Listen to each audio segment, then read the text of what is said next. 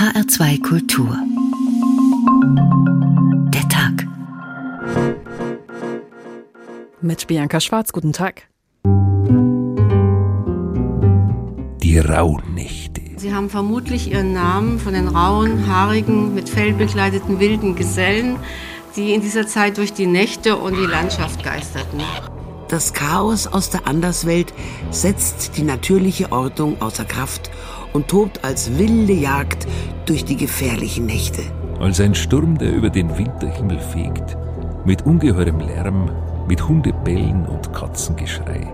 Der Wode, das ist so eine abgeleitete Form vom germanischen Gott Wotan.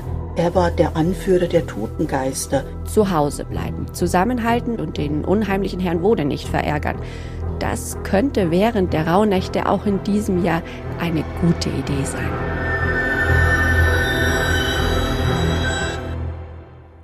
Heute Abend lehnen wir uns mal zurück, atmen tief durch und sehen entspannt dabei zu, wie es um uns herum düster wird.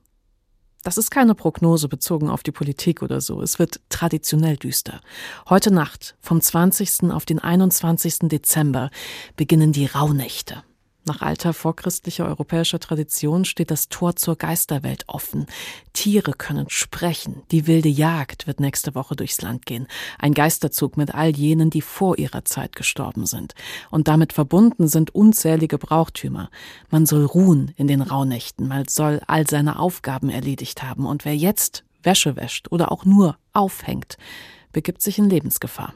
Am sichersten ist es, ruhig daheim zu bleiben und zum Beispiel Orakel zu befragen, wie das nächste Jahr wird, denn die Zeit außerhalb der Zeit, zwischen den Jahren, ist magisch aufgeladen. Fürchten müssen wir uns dabei nicht unbedingt, denn die Dunkelheit hilft uns natürlich auch, uns zu sammeln und in Ruhe auf das vergangene Jahr und in die Zukunft zu blicken. Die düsteren Zeiten beginnen, Rauhnächte so heißt der Tag heute, in dem wir dem alten Volksglauben auf die Spur gehen in Sachen Brauchtum und Literatur, aber wir werden auch ein wenig orakeln darüber, wie das nächste Jahr wohl werden könnte. Und dann sind wir wahrscheinlich doch wieder ein bisschen politisch am Ende. Aber hey, hier ist Ihr Team vom Tag, Sie sind das von uns gewohnt. Wir beginnen aber in der Tradition und die ist lokal tatsächlich sehr verschieden. Susanne Lose erklärt den alten Volksglauben und was in den Rauhnächten speziell im Badischen geschieht. Salbei, Rosmarin, Lavendel, der Duft feiner Kräuter erfüllt das Haus von Theresa Hager. Gewissenhaft räuchert die Bruchsalerin während der Rauhnächte jeden Tag Zimmer für Zimmer. Das Räuchern ist das Segnen. Ich segne jeden Monat fürs kommende Jahr. Und jeder Tag wird gesegnet mit Räuchern, mit ganz einfachen, schlichten Kräutern wie Salbei zum Reinigen, Früher lebte Theresa Hager ohne die Rauhnächte zu beachten. Dann vor einigen Jahren zogen die elf Tage und zwölf Nächte die gelernte Entspannungstherapeutin auf geheimnisvolle Weise an. Ich habe das mal gehört und schon allein das Wort hat mich interessiert, weil ich das noch nie gehört hatte. Mich hat einfach nur das Wort interessiert. Rauhnächte.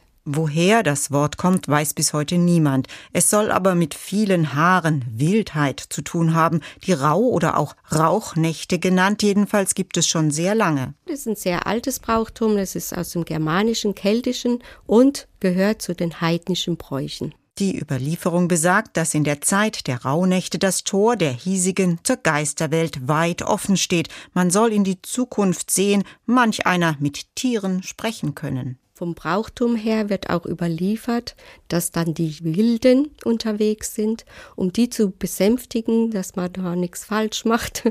Gibt es ein paar Ideen vom Brauchtum her, was man beherzigen sollte. So stellen wir uns unsere Ahnen ums reinigende Lagerfeuer sitzend vor, wie sie sich Geschichten erzählen, um die langen Nächte abzukürzen, sich gewissermaßen Rauhnachtsregeln ausdachten für ein gelungenes Jahr.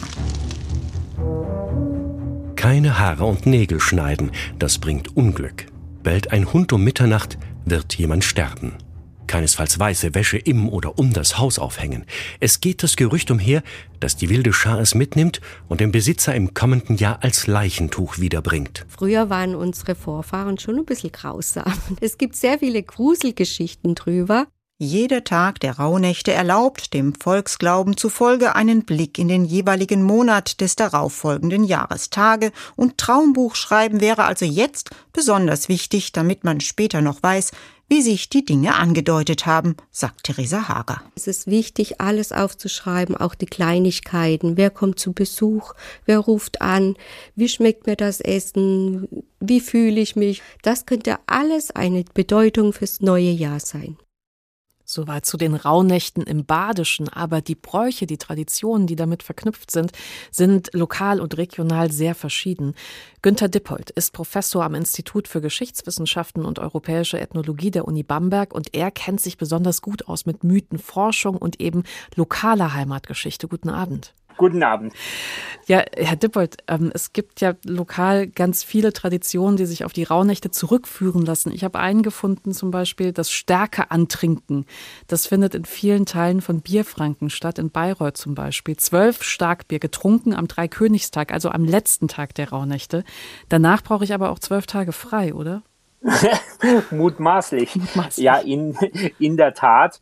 Ähm, das Stärkantrinken ist ähm, was, was in diese Zeit gehört.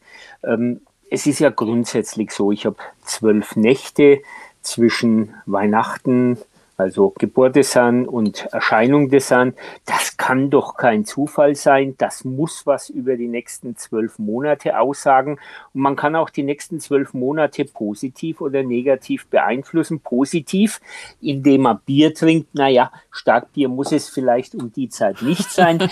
ähm, und in der Tat, Bier galt ja in der Frühneuzeit als hygienisches Getränk, aber vor allen Dingen als Kraftspender schlechthin.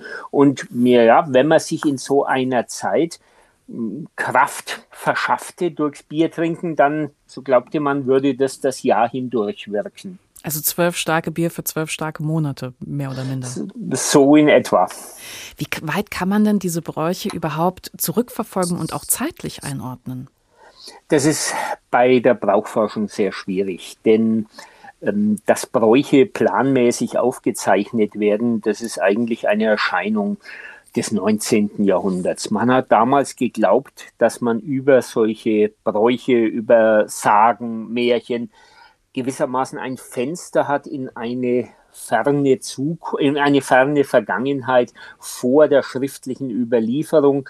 Da sind wir heute doch etwas skeptischer. Ähm, prinzipiell rechtssetzende, rechtswahrende Bräuche, Bräuche, für die Geld aus öffentlichen Kassen geflossen ist, die können wir viel früher fassen. Aber für das, was man privat in Haus und Hof getan hat, das entzieht sich unserer Kenntnis dann doch weitgehend und wenn es aufgezeichnet wird, dann wirkt es schon uralt. Hm. Das ist auch eine, eine, Wirkung, sagen Sie ganz klar. Das heißt, wir müssen schon ein bisschen vorsichtig sein, ähm, inwiefern wir das für bare Münze nehmen oder ob wir so einen uralten Brauch ähm, denken vor uns zu haben und der ist dann eigentlich in Anführungszeichen erst aus dem 18. oder 19. Jahrhundert. Ja, so jung dürfte er gerade in diesem Bereich um die Rauhnächte in der Regel nicht sein. Das sind wohl schon ähm, Überlieferungen, die älter sind, aber da mögen auch unterschiedliche Stränge zusammenkommen, äh, mittelalterlich-kirchliches, das man einfach in der Frühneuzeit schon nicht mehr recht verstand, aber möglicherweise sogar vorchristliches. Nur mhm. zu sagen, es ist automatisch vorchristlich, das ist vorschnell. Wir haben ja gerade im Beitrag schon gehört von der wilden Jagd. Es war für mich so ein bisschen das spannendste Motiv der Rauhnächte. Könnten Sie das nochmal genau erklären? Was ist die wilde Jagd? Ja, die wilde Jagd, das ist ein Geisterheer, ein übernatürliches Heer, eine Jagdgesellschaft gewissermaßen angeführt vom wilden Jäger, in dem sich vielleicht ein bisschen Wotan spiegelt, womöglich, der begleitet von einem ganzen Tross von Hunden, von Pferden über den nächtlichen Himmel stürmt ähm, und dabei auch gehörig Krach macht.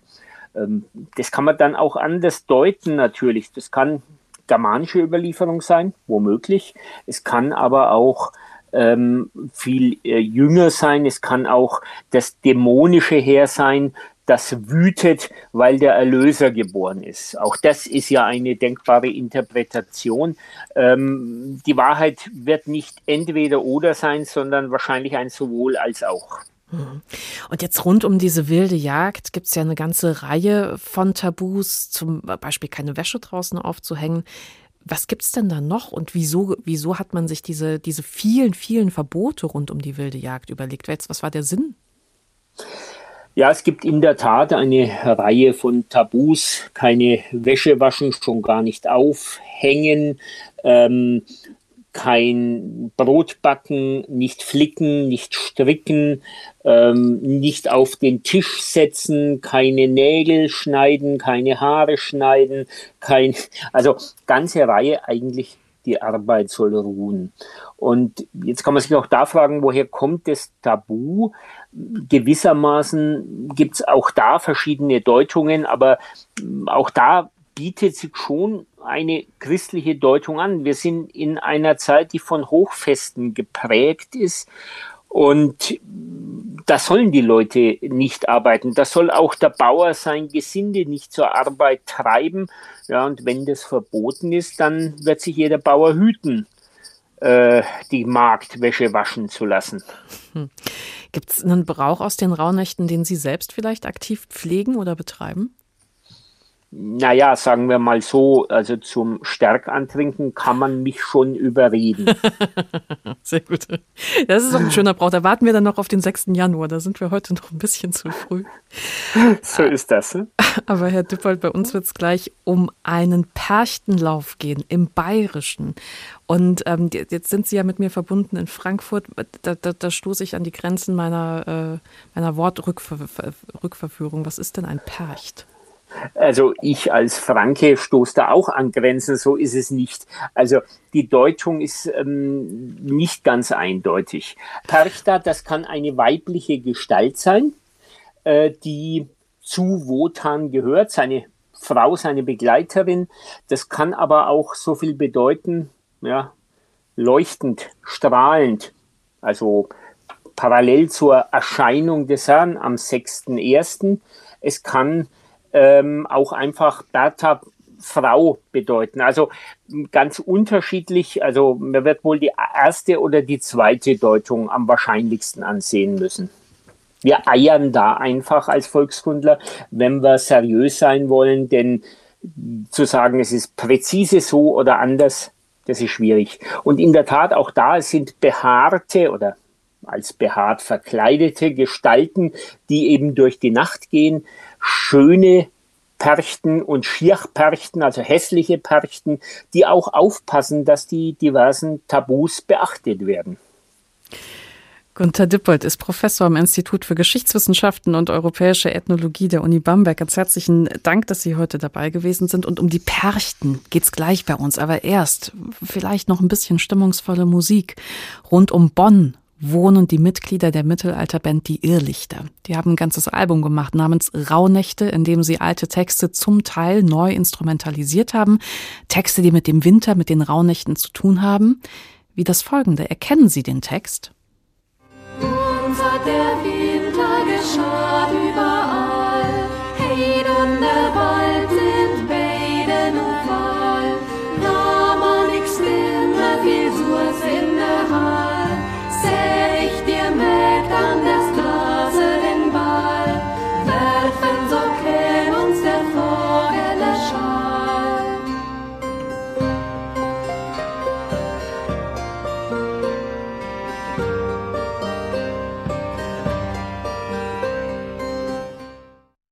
Das als kleiner stimmungsvoller Ausschnitt des Winters zieht vom Album Rauhnächte. Der Text Walter von der Vogelweide hat ihn geschrieben und mehr Musik von Die Irrlichter gibt's später noch hier bei uns. Die düsteren Zeiten beginnen, Rauhnächte. So heißt der Tag heute. Und besonders lebendig sind Brauchtümer rund um die Rauhnächte noch in Bayern. Das haben wir ja gerade schon gehört. Wir schauen jetzt genau nach Kirchseon. Das liegt eine halbe Stunde nordöstlich von München im oberbayerischen Landkreis Eberberg. Da findet seit fast 70 Jahren der Perchtenlauf statt. Das heißt, bis zu elfmal zwischen dem ersten Advent und dem Dreikönigstag ziehen aufwendig maskierte Perchtengruppen bei Nachteinbruch fröhlich lärmend von Haus zu Haus um metaphorisch die Dämonen des Winters zu bannen, Glück und Fruchtbarkeit für Land und Leute im neuen Jahr zu bringen. Und die Perchten kriegen dann von den Bewohnern als Dank Gebäck oder ein bisschen Kleingeld. Tanja Gronde war bei einem Perchtenlauf dabei. Sie laufen, tanzen, rennen durchs Dorf. Die Perchten sind los. Sobald die Dunkelheit kommt, entzünden sie die Fackeln, tanzen vor den Bauernhöfen und den Mehrfamilienhäusern. Bis zu 70 sind unterwegs an diesem frühen Abend, angeführt von einem wirklich schönen Mann, kunstvoll gestalteter Bart, große dunkelbraune Augen, imposante Nase, eine Art Krone auf dem Kopf. Der Kirchseoner Perchtenchef trägt eben eine echte Schönperchte auf seinem Gesicht. Als Pera, die führt den HVO und der Pera, der Strahlende, der Schöne. Und die anderen, die, die sind Glauber.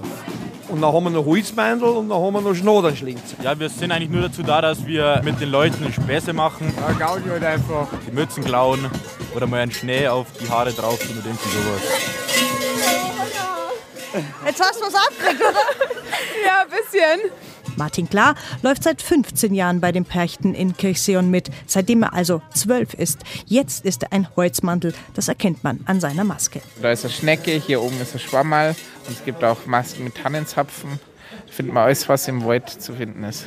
Also die Maske wiegt so zweieinhalb Kilo und das Gewand auch nochmal so 5 Kilo. Und neben Martin tanzt der Glückswichtel. Man sagt, wenn man mich auf der Nase küsst, dann bringe ich Glück.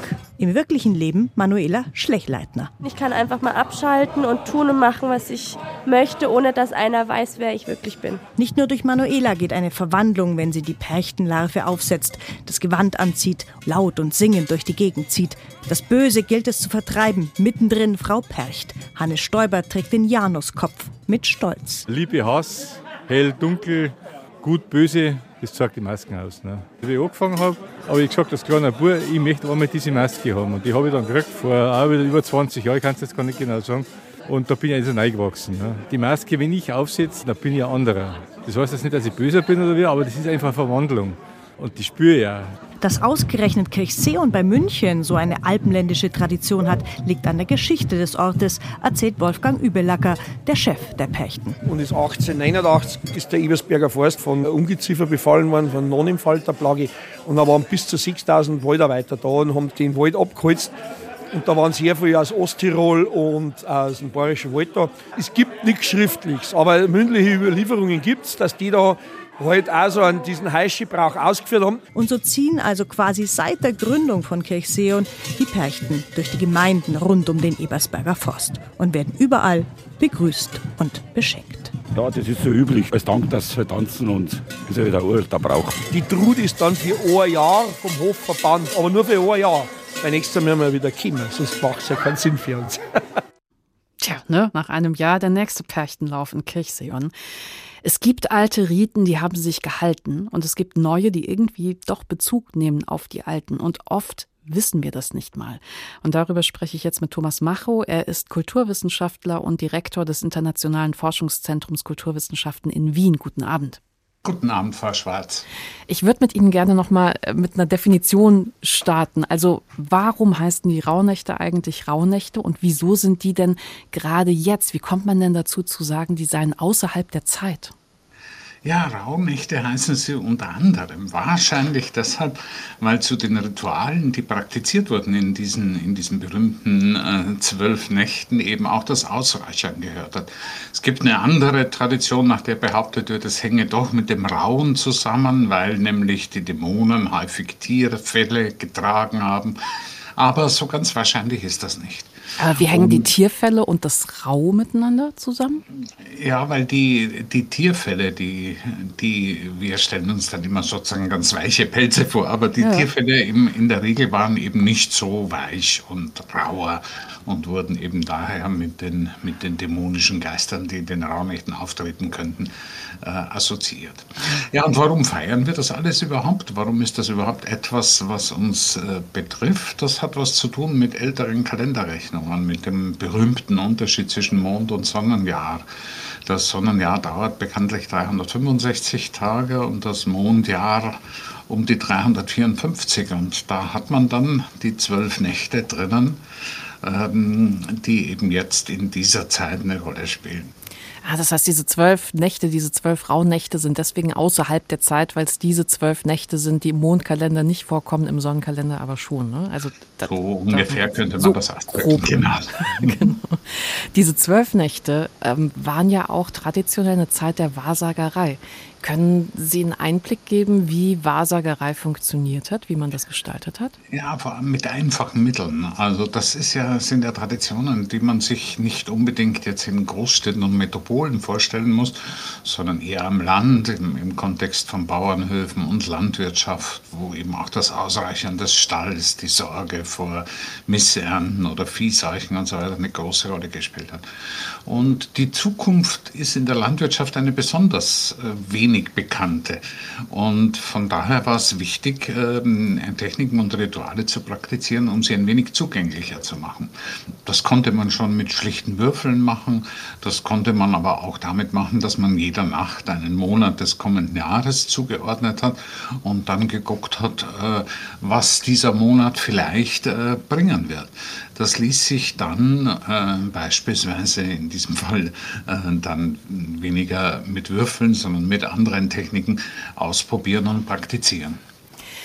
Da denke ich gerade ans Bleigießen. Ist das sowas, was noch aus dieser Zeit stammt, was uns erhalten geblieben ist? Das könnte durchaus sein. Das Bleigießen ist jedenfalls ein alter Ritus und, und der ist relativ äh, gern in der, in der, in der Neujahrsnacht äh, praktiziert worden und dann konnte man da eben versuchen, ein bisschen ähm, die Zukunft ähm, zu erraten. Eine andere Technik ist etwa das berühmte Bibelstechen, wo man halt dann am Abend das war ja mehr oder weniger in vielen Haushalten dann das einzige Buch, das es gab, konnte man das auf irgendeiner Seite aufklappen und äh, mit geschlossenen Augen eine Stelle markieren und dann versuchen, die auf den Monat, dem die jeweilige Nacht zuzuordnen war, zu beziehen.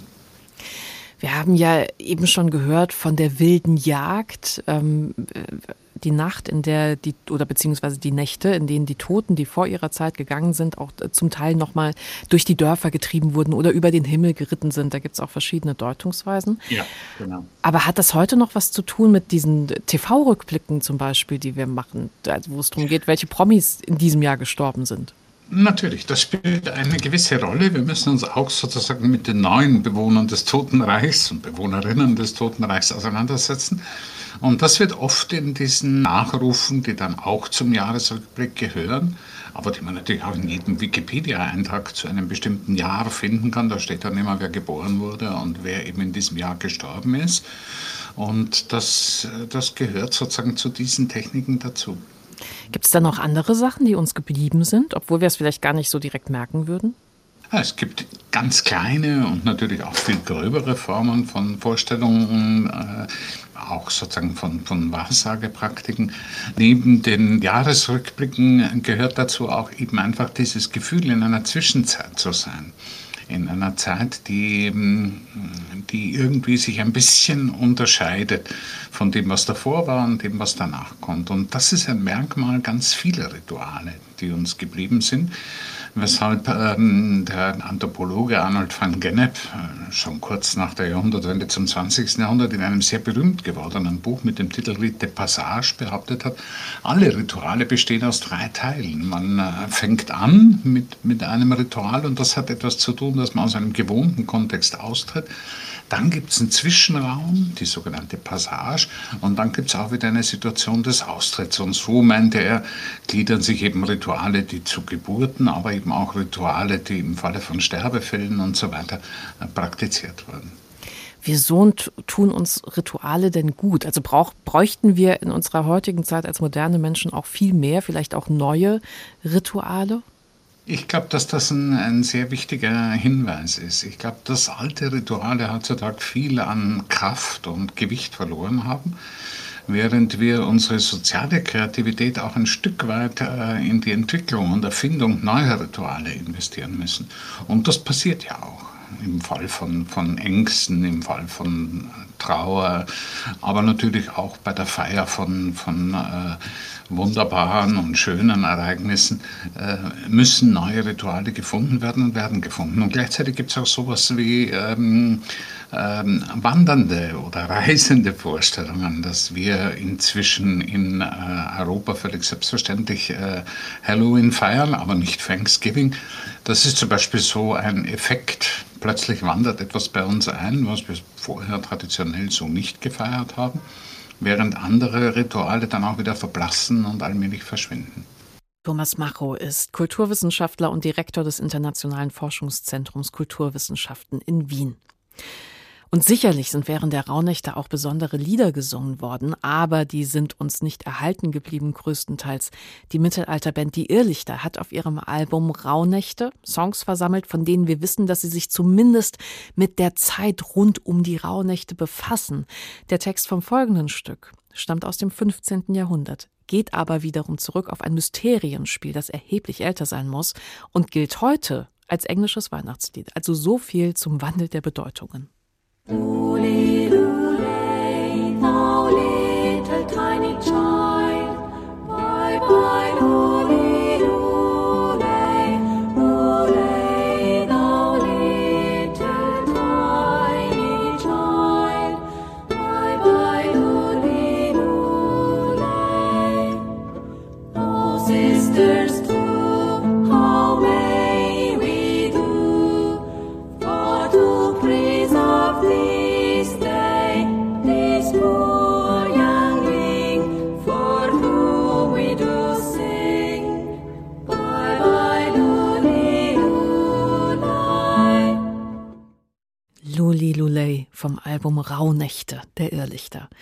Und die Rauhnächte spielen natürlich auch in der Literatur eine große Rolle. Zum Beispiel beim Wartburger Sängerkrieg. Der Schriftsteller und Puppenspieler Robert Robert Löhr hat in seinem Roman Krieg der Sänger den Sängerkrieg auf der Wartburg in den Rauhnächten des Jahres 1206 angesiedelt. Und da gibt es eine, Zähle, eine Szene, in der Dietrich, ein Bewohner der Wartburg, dem Dichter Bieterolf von den Rauhnächten erzählt. Es war die Thomasnacht, die längste, finsterste Nacht des Jahres, die man tunlichst in seinen eigenen vier Wänden verbrachte, weil die Vorhölle offen steht und die Leichen sich aus ihren Gräbern befreien. Die wilde Jagd, sagte Dietrich, der Zug der unzeitig und unselig Verstorbenen, Gemeuchelte, durch Meineid an den Galgen gebrachte, im Moor Ertrunkene, ungetaufte Kinder, dazu Pferde und Hunde, mitunter Wolfsmenschen, die mit einem fürchterlichen Ächzen und Heulen durch die Nacht ziehen. In dieser Gegend ist man diesbezüglich besonders wachsam, musst du wissen. Die Anführerin des wilden Heeres, die Frau Hulde, wohnt drüben in den Hörselbergen, knapp drei Stunden von hier. Jeden Abend beginnt und jeden Morgen endet dort die Prozession der wilden Geister. Zieht sie westwärts, liegt die Wartburg genau auf ihrer Bahn. Glaubst du daran? Beinahe jeder auf dieser Burg tut es. Was meinst du, wie sich das Gesinde in den letzten Wochen eingedeckt hat, mit Kerzen, Wacholder und Weihwasser? Kaum eine Kammer, die nicht vorsorglich ausgeräuchert und mit Weihwasser besprengt wurde, kaum eine Tür, in die nicht Zapfen aus Ahorn eingeschlagen wurden, um die Dämonen fernzuhalten. Und sobald es dunkel wird, traut sich niemand mehr nach draußen, schon gar nicht ohne Begleitung. Du hättest den Burghof gestern Nacht sehen sollen, wie ausgestorben um keinesfalls der Hulden und ihren armen Seelen zu begegnen. Denn wer ihr begegnet, der ist verdammt, sich bis in alle Ewigkeit dem Geisterheer anzuschließen. Es sei denn, er findet Gnade, dann begnügt sich die Zauberin damit, ihm das Augenlicht auszublasen. Aber sprich bloß niemanden darauf an. Man redet nicht gerne darüber, aus Angst, sie zu rufen. Ich verstehe, aber glaubst du denn daran? Ich sollte, Wer nicht an die wilde Jagd glaubt, den holt sie zuerst. Also glaubst du daran? Natürlich nicht, antwortete Dietrich und lachte. Kinderschreck und Ammenmärchen. Ich bin froh, wenn Neujahr ist und der Stopfen wieder auf die verdammte Flasche kommt, aus der das Weib und ihre untote Herde entweichen. Alle sollen sich wieder verhalten wie gewöhnlich. Ich hasse den Geruch von Wacholder, und ich habe es satt, nachts über Mustöpfe und süßes Gebäck zu stolpern, die man auf die Schwellen gelegt hat, um die Schattengestalten milde zu stimmen. Ich hätte nicht so richtig viel dagegen, nachts über süßes Gebäck zu stolpern, aber okay. Das war ein Stückchen aus dem Roman Krieg der Sänger von Robert Löhr, 256 Seiten, 2012 bei Piper erschienen. Die düsteren Zeiten beginnen, Rauhnächte. So heißt der Tag heute. Und wie die Rauhnächte weiter literarisch auftauchen, darum geht's jetzt mit Jochen Hörisch. Er ist Literaturwissenschaftler an der Uni Mannheim. Guten Abend. Guten Abend. Herr Hörisch, bei den Rauhnächten geht es ja irgendwie auch um dieses zwischen den Zeiten, zwischen den Jahren sein. Und das haben wir auch in der Walpurgisnacht, das haben wir an Karneval, in der Johannesnacht. Also wieso ist denn dieses Motiv der Zwischenzeiten literarisch so beliebt und wie wird das umgesetzt? In der Zwischenzeit haben wir Schwierigkeiten, uns zu orientieren. Da sind ein paar Tage zu viel oder zu wenig. Die Tage sind nicht richtige Tage, sondern sie sind verdunkelt. Wir haben Orientierungsprobleme und müssen gewissermaßen von der Semantik, von den Bedeutungshöfen, in denen wir uns normalerweise orientieren, umschalten auf die Mantik, also auf etwas, frivole und seltsame und unheimliche Formen der Weltverständigung und deshalb eben das Unwesen, die vielen Geister, die Kobolde, die unsere normale Orientierung in der Zwischenzeit, sei es Karneval, sei es Walpurgisnacht oder seien es die Rauhnächte, die uns ganz schön zusetzen und durcheinander bringen. Aber das Durcheinandergebracht werden hat natürlich auch eine Faszinationsqualität. Wir erleben das andere der Vernunft und das kann manchmal spannender sein als die Vernunft. Ja, so ein völliger Perspektivwechsel. Ne? Das macht ja durchaus auch was mit uns. Ich würde furchtbar gerne mit Ihnen über Frau Holle sprechen. Frau Holle kennen wir ja am ehesten aus dem Märchen. Es gibt aber die These, dass Frau Holle zurückzuführen ist auf die nordische Göttin Frigg oder Freya. Sie wäre dann gewesen die Frau des Odin, Schutzgöttin der Ehe, des Lebens, der Mutterschaft, Himmelskönigin, Hüterin des Herdfeuers und des Haushalts eine der mächtigsten Figuren der nordischen Mythologie. Aber davon ist in dem Märchen gar nicht so viel übrig geblieben, oder? Ja, Frau Holle ist eine sehr sympathische Gestalt. Wir können uns sie nicht eigentlich als bedrohliche Figur vorstellen. Es sei denn, man bedenkt, dass sie eben eine chetonische Gottheit ist, dass sie unterirdisch ist. Sie erinnert übrigens auch an den Demeter-Persephone-Mythos aus dem alten Griechenland, dass Hades, der Gott der Unterwelt, Persephone geraubt hat und in die Unterwelt entführt und Demeter, ihre Mutter, dagegen protestiert. Wie kommt sie wieder an die Oberfläche? Indem Demeter, die Fruchtbarkeitsgöttin, die Fruchtbarkeit einstellt und es gibt dann eben keine großen Ernten mehr. Und dann gibt es ein großes äh, Verhandeln in der Götterwelt und Persephone darf die halbe Jahreszeit unten verbringen. Äh, Herbst und Winter und in der anderen Jahreshälfte oben sein. Und daran erinnert eben auch Hulda, äh, im Hörselberg, in der Hölle, die können wir durchaus bei Frau Holle mit äh, bedenken. Aber die Frau Holle ist sozusagen die nicht so bedrohliche, sondern die liebenswert zwischen gerechten und ungerechten unterscheidende Göttin. In der Unterwelt geht es nicht ganz so bedrohlich vor, wie wir uns eigentlich das gedacht haben. Man kann da auch wieder rauskommen. Das ist das große Versprechen, das an der Goldmarie dann eben belegt wird. Es kann ja auch sein, dass Frau Holle ähm, neben Odin die wilde Jagd anführt. Das heißt, dann wäre auch sie nur während der Rauhnächte eigentlich eine bedrohliche Figur, so wie Sie es gerade erklärt haben dann wäre sie bedrohlich. Und das muss dann eben die Pechmarie erfahren. Thomas Macho hat das ja schon beschrieben, Rite Passage, in den Brunnen reinkommen, dann bin ich in der Unterwelt mit all ihren Reizen, aber auch all ihren Unbekanntheiten und Bedrohlichkeiten.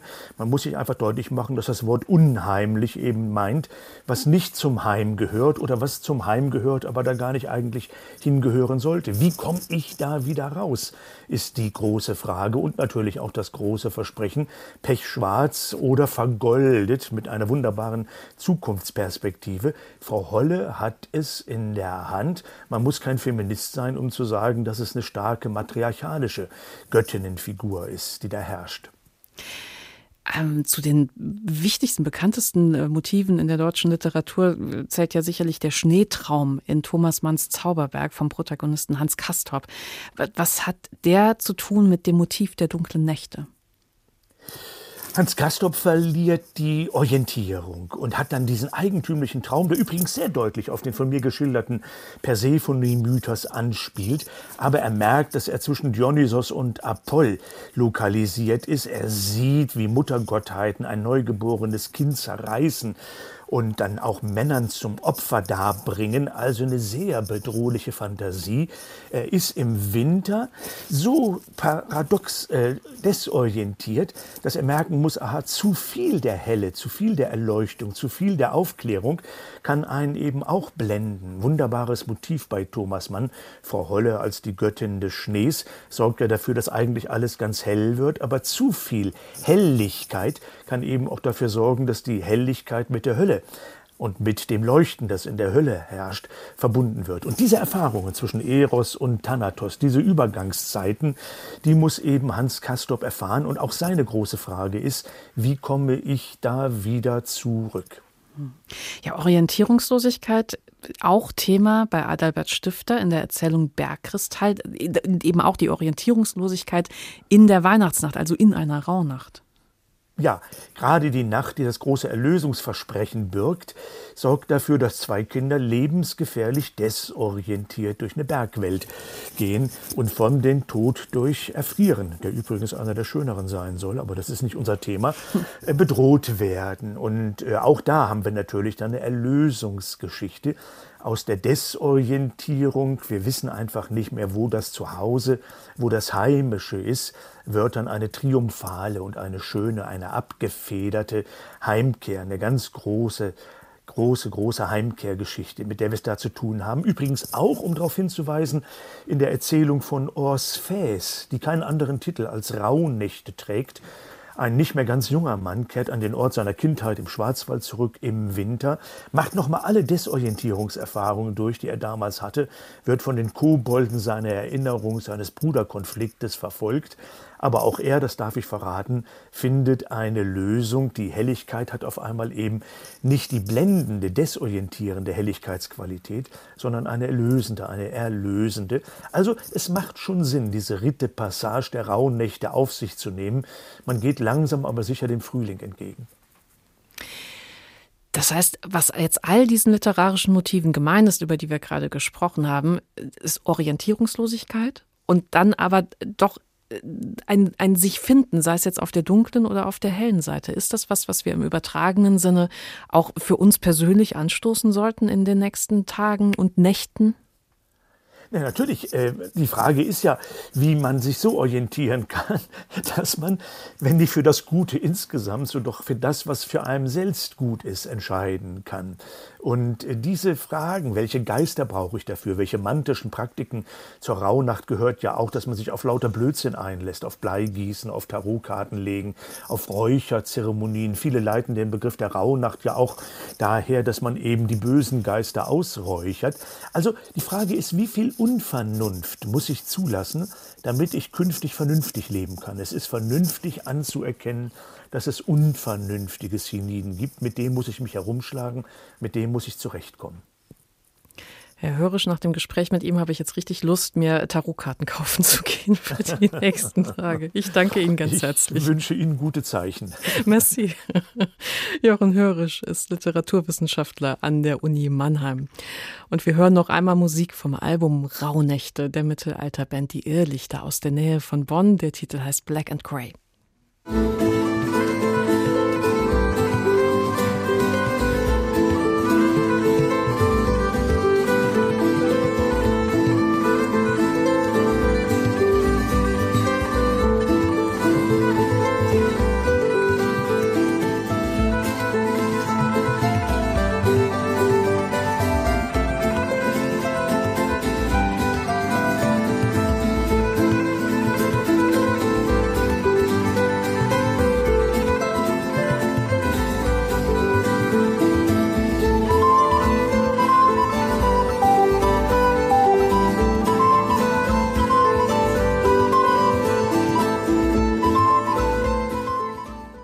Zeitgründen haben wir die Musiken immer nur so kurz angerissen jetzt in dieser äh, Ausgabe vom Tag. Aber das Album Rauhnächte der Irrlichter ist 2010 erschienen und das können Sie auch immer noch bekommen. Das ist vielleicht auch eine schöne atmosphärische Unterstützung für die nächsten Tage und Nächte die düsteren Zeiten beginnen. Rauhnächte.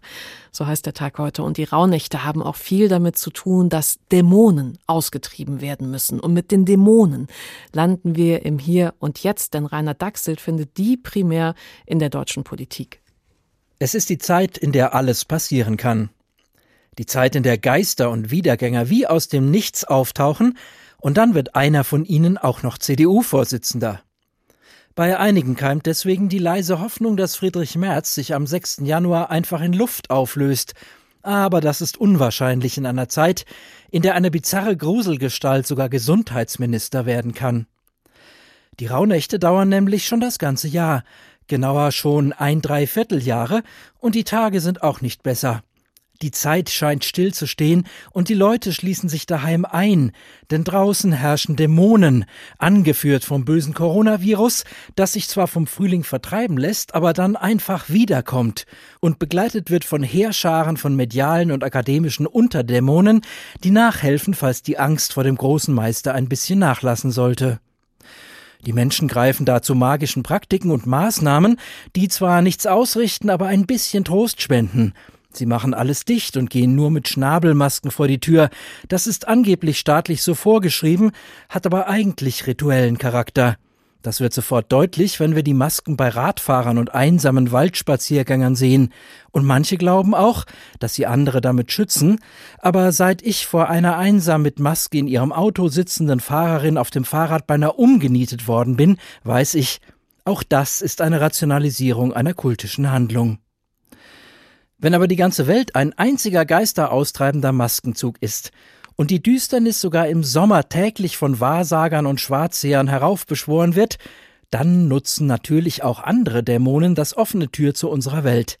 Der Krieg glotzt aus dieser und jener Ecke, der Mangel schneidet Fratzen, mal als Holzmangel, dann als Gasmangel, dann als Wohnungsmangel, und er bringt seine treue böse Gefährtin mit, die Inflation jagt als wilde Jagd um die Ecken, hält ihre Route über die Tankstellen und Supermärkte und bringt den letzten Unerschrockenen das Fürchten bei.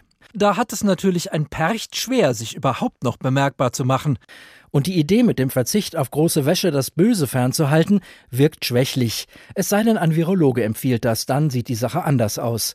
Wahrscheinlich wäre es am besten, dieses Jahr statt auf Weihnachten und Silvester mal auf die Rauhnächte zu verzichten. Das Jahr ist in puncto jenseitiger Grusel einfach nicht zu toppen und stattdessen Launächte zu feiern. Zwölf Nächte, in denen die Schmutzwäsche vom Vorjahr weggewaschen wird und alle sich im Freien treffen, um den guten Geistern der Hoffnung, Freude und Zuversicht zu huldigen. Natürlich nur bis zum 6. Januar. Dann geht der Horror weiter. Rainer Dachselt über die Dämonen der Neuzeit die düsteren Zeiten beginnen, Rauhnächte. So heißt der Tag heute. Und den beenden wir jetzt im Gespräch mit dem Politikwissenschaftler und Redakteur der Blätter für deutsche und internationale Politik, Albrecht von Lucke. Guten Abend. Guten Abend, Frau Schwarz. Herr von Lucke, wir sind jetzt im, im Hier und Jetzt angekommen in dieser Sendung. Dämonenaustreibung im neuen Politjahr soll unser Stichwort sein. Da geht's ja für FDP und CDU schon mal gut los mit dem Jahresauftakt. Gleich am 6. Januar, also am letzten Tag der Rauhnächte, treffen die sich. Meinen Sie, die haben das Datum absichtlich gewählt? Das will ich eher bezweifeln. Das sind eben auch drei Könige. Das ja, ist so stimmt. der klassische Jahrestaktauftakt. Wir haben also gewissermaßen das, äh, die christliche Überschreibung äh, des Dämonischen. Aber ironisch ist es insofern schon, als die Dämonen, kann man schon sagen, in gewisser Weise losgelassen werden. Das war meist ein durchaus furioser Auftakt, vor allem für die CSU. Äh, dieses Jahr wird es wohl ein wenig gedeckter zugehen. Man kann mit dem Dämonenbegriff ja sehr schön spielen oder ihrer furiosen Jagd, so kann man es sagen, auf den eigenen Mann, nämlich auf Herrn Laschet, vor allem äh, Markus Söder jetzt der eigentlich neue Gejagte ist. Das Verrückte ist doch, die CSU stellt mit ziemlichem Erschrecken fest, nachdem man den eigenen Kandidaten äh, Laschet, der Schwesterpartei, eigentlich allenfalls widerwillig, ich würde sogar sagen, überhaupt nicht äh, unterstützt hat und damit maßgeblich vor allem Markus Söder höchstpersönlich für die Niederlage von Armin Laschet mitverantwortlich ist, weil man an jeglicher Unterstützung es hat fehlen lassen, letztlich sogar immer wieder getriezt hat, stellt man plötzlich mit großem Erschrecken fest, wir sind nicht mehr in der Regierung, wir stellen keinen einzigen Minister mehr. Und auch die FDP, das darf man nicht vergessen, wird ja vielleicht von ihren eigenen Dämonen eingeholt. Äh, wir erleben sie ja gerade in einer ganz ambivalenten Situation. Einerseits in der neuen Ampelkoalition, aber auf der anderen Seite gibt es eben auch in dieser Partei äh, einen erheblichen Teil, der sich gar nicht positiv zeigt, vor allem auch gerade bei dem ganz großen, fast schon wirklich dämonisch zu nennen Thema, nämlich der Frage von Corona. Kriegt diese Regierung äh, das in den Griff? Da sind erhebliche Teile abspenstig, ja, fast dämonisch kann man sagen. Also es wird ein, das befürchte ich ganz ernst und gar nicht ironisch, es wird ein vielleicht dämonisches Jahr werden. Was meinen Sie denn, welche Dämonen müssen denn ausgetrieben werden? Naja, das große, und das meine ich sehr ernst, dämonische, was auf uns zukommt, ist eine Situation, die wir so noch nie gehabt haben, wo man den Eindruck haben kann, dieser Staat ist in vielerlei Hinsicht in einer ganz prekären Lage. Also wenn wir daran denken, dass wir es mit einem Virus zu tun haben. Und man kann ja durchaus mit diesem Begriff des Dämonischen, des Untergründigen, da steckt ja viel dahinter, etwas, was im Verborgenen ruht und dann zum Vorschein kommt. Man kann ja das, äh, den Virus durchaus damit einbeziehen. Wir haben es mit etwas zu tun, was in dieser Schwierigkeit äh, das Land noch nie erlebt hat. Das heißt, wir sind einer Situation ausgesetzt, in der die ganz große Frage existiert, ist dieser Staat überhaupt stark genug, die Zivilgesellschaft, wie wir es zu nennen, äh, uns angewöhnt haben, dazu zu bewegen, mitzuziehen. Ja, also ich will damit sagen, das, was wir gegenwärtig auf den Straßen, äh, viel in Ostdeutschland, aber auch im Westen mehr und mehr erleben, den Aufstand einer Bevölkerung, die man oftmals eher in der klassischen Dialektik des, des Landes als positiv zivilgesellschaftlich begriffen hat, während wir uns ja daran gewöhnt haben, eigentlich im Staat, um auch da den Begriff des Dämonischen zu nehmen, eigentlich im Staat das Dämonische zu sehen. Also aus der Tradition der alten Bundesrepublik, äh, die, die Nationalsozialismus im Hintergrund, war das natürlich immer der Dämon. Man hatte eigentlich mhm. immer Angst vor dem Staat. Heute erleben wir etwas anderes. Wir können uns des Eindrucks fast nicht erwehren, dass der Staat zu schwach sein könnte, um beispielsweise eine Bevölkerung dazu zu bewegen, sich solidarisch zu verhalten. Also wie Sie es gerade formuliert haben, gäbe es ja zwei, ich sage jetzt mal Zentren des Dämonenhaften. Ne? Sie haben einmal gesagt, ja. das Dämonenhafte von oben, wenn wir, wenn wir mhm. in unsere Vergangenheit denken, an die NSDAP und die Schreckensherrschaft der Nazis. Und dann sagen Sie, jetzt kommt das Dämonische aber auch aus dem Volk heraus. Ja, und das Interessante ist, dass wir es immer eigentlich ein Stück weit mit einer sehr verkürzten Lesart des Totalitarismus zu tun hatten. Wir haben uns ja immer daran gewöhnt, weil der Staatsterrorismus, der Staatstotalitarismus am Schluss der Nationalsozialismus war. Aber wir dürfen dabei nie vergessen, auch der NS, der Nationalsozialismus, war am Anfang eine Bewegung der Straße. Es war etwas gegen den Staat gerichtetes. Das war eine Bewegung. Man muss sich das immer wieder bewusst machen. Der Nationalsozialismus begriff sich absolut als eine Bewegung, die ja dann tatsächlich es auch geschafft hat, das alte morsche Staatswesen Staatswesen, so wurde die Weimarer Republik ja dann auch abfällig be bezeichnet, regelrecht hinweggefegt hat. Und die, die eigentliche Lehre ist natürlich der Bundesrepublik immer die gewesen, es muss die, die Bevölkerung immer zivil genug sein, um diesen dann ja totalitären Staat im Zaum zu halten. Und plötzlich erleben wir wieder so etwas wie einen Umschlag in meiner Wahrnehmung. Äh, ich erinnere mich auch an das Wort von Alexander Gauland, weil äh, wir reden ja hier über die, die Rauhnächte, die wilde Jagd. Äh, das Wort von Alexander Gauland hat man noch 2017 im Ohr. Wir werden sie jagen. Das heißt, die Idee, man jagt gewissermaßen die Regierung, man treibt sie vor sich her und den Eindruck kann man heute durchaus wieder seitens der Straße haben, wenn Rechtsradikale ganz unverblümt auftreten, Organisationen auch unterwandern, auf denen ja fatalerweise nicht nur Radikale unterwegs sind. Das darf man ja leider nicht vergessen. Es sind ja auch Menschen momentan auf der Straße, die tatsächlich in großer Sorge sind. Aber sie werden zum Teil von rechtsradikal instrumentalisiert. Und ich habe große Zweifel, ob wir nicht ein Stück weit auch unser Bild vielleicht sogar korrigieren müssen, dass zunehmend der Staat als Verteidiger von Rechtsstaatlichkeit, als Verteidiger von, ja, von Recht und Gesetz, dass er schützenswert ist und wir Gefahr laufen, uns äh, auf Zustände wieder zuzubewegen, die an die Anfangszeiten der nationalsozialistischen Bewegung erinnern. Anfang der 20er Jahre ein Land in völliger UNO. Wir sind noch weit entfernt, ich will das nicht dramatisieren, wir sind weit entfernt von regelmäßigen Gewalttaten, Saalschlachten etc., täglichen Morden. Das waren ja die frühen 20er Jahre und auch die späteren. Aber es gibt so etwas, wie ich meine, ja, was man fast als etwas Dämonisches aus der Bewegung und gegen den Staat gerichtetes begreifen kann. Jetzt geht es ja in den Rauhnächten aber auch um Wahrsagerei. Im besten Sinne. Schaffen ja. wir das mit dem Dämonenaustreiben ja. Albrecht von Lucke und sprechen wir uns nächstes Jahr um diese Zeit dann wieder zu den ja, Rauhnächten? Ich finde find das sehr gut, dass Sie den Begriff nochmal als zweites äh, Begriffliche äh, bringen. Die Wahrsagerei hat ja auch eine ganz erstaunliche Provenienz. Und es geht leider sehr einher mit dem, was wir erleben. Es geht ja um die Frage, was ist wahr? Diese Dimension des Streits um die Wahrheit, also die Hinterfragung von wissenschaftlichen Erkenntnissen. Auch so etwas wie Glauben an Überirdisches ist ja auch gegenwärtig wieder sehr im Schwange. Das hätten wir auch nie geglaubt, dass es eine Strömung gibt, die sich so stark den Erkenntnissen der Wissenschaft äh, entledigt und so große Zweifel an den Tag legt. Also wir sind momentan in Phasen einer großen Unruhe und das hat man immer wieder in Zeiten erlebt, wo ein Land im Umbruch war. Denken wir an die Nach Nachkriegszeit in den 20er Jahren. Hermann Hesse hat das grandios beschrieben, wo also auch Wahrsager durch das Land tingelten. Und es war fatalerweise auch nach 45 so, dass immer wieder da so Quacksalber und, und, und Leute durch die Lande zogen. Und ich habe momentan schon den Eindruck, dass wir an einer Schwelle sind, wo man sehr hoffen kann. Ich hoffe es jedenfalls sehr, dass diese Regierung neu gestartet, aber ja nun auch sehr labil in sich, dass sie es vielleicht schafft, dann doch die Bevölkerung mitzunehmen und sie äh, von den Erkenntnissen der Wissenschaft zu überzeugen. Und so will ich denn hoffen, dass wir am Ende nächsten Jahres über Rauhnächte nicht mehr in dieser dämonischen Qualität sprechen, sondern vielleicht äh, einen Schritt weiter sind.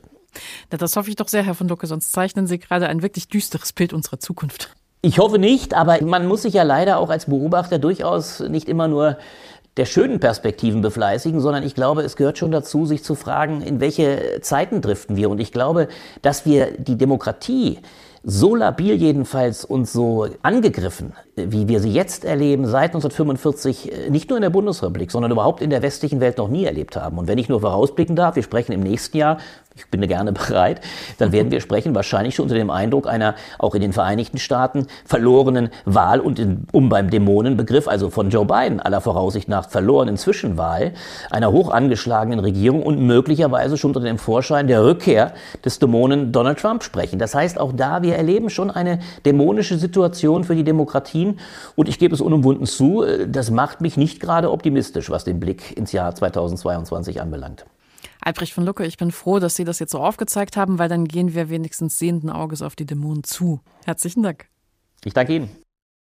Albrecht von Lucke ist Politikwissenschaftler und Redakteur der Blätter für deutsche und internationale Politik. Die düsteren Zeiten beginnen, Rauhnächte.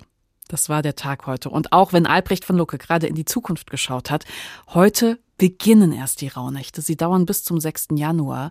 Und das ist eine Zeit, in der wir in uns gehen können, zu Ende bringen können, was noch offen vor uns liegt, auch Kraft schöpfen können für das Kommende. Und das zu tun, ist sicherlich ein guter Gedanke, auch wenn Sie vielleicht trotzdem Wäsche waschen in den nächsten Tagen. Mein Name ist Bianca Schwarz. Genießen Sie das Dunkel und haben Sie Spaß an der Unvernunft, gerne auch der hochmodernen Geisterjagd wie hier. Schönen Abend noch.